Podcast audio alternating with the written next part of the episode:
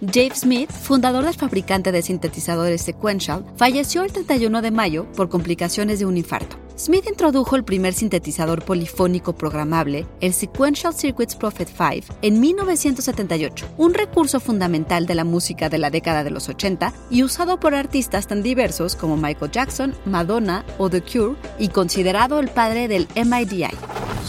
Institute.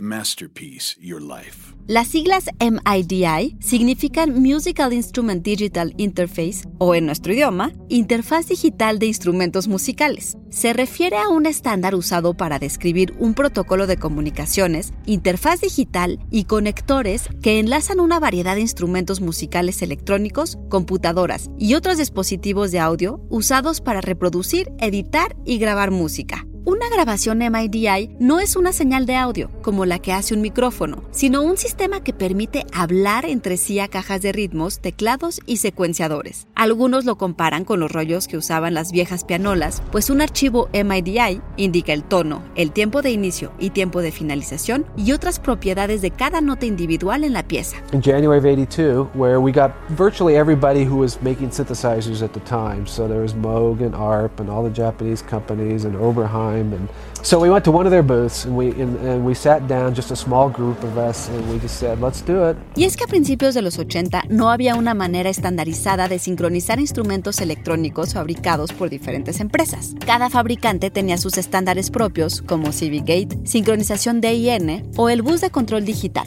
El fundador de la marca Roland, Ikutaro Kakehashi, sintió que esta falta de estandarización estaba limitando el crecimiento de la música electrónica, y luego de probar la interfaz de Tom Oberheim de la Oberheim Electronics vio con Dave Smith de desarrollar una alternativa más simple y económica. Cuatro compañías japonesas, Roland, Korg, Yamaha y Kawai, estuvieron dispuestas a cooperar con Sequential Circuits en un estándar compartido. Y a lo largo de los años siguientes, los instrumentos diseñados por Smith serían adoptados por bandas como Nine Inch Nails, Radiohead, Arcade Fire o James Blake, entre muchos otros. Sure, if we had gone through a standards committee and if we had spent five years developing MIDI, all those, none of those things would have happened. The synthesizer market was a tiny market still back Así, el MIDI no solo permitió a los fabricantes de equipo colaborar en instrumentos innovadores y aceleró el nacimiento del estudio casero de grabación, sino que nos uniría a todos en torno de música inolvidable.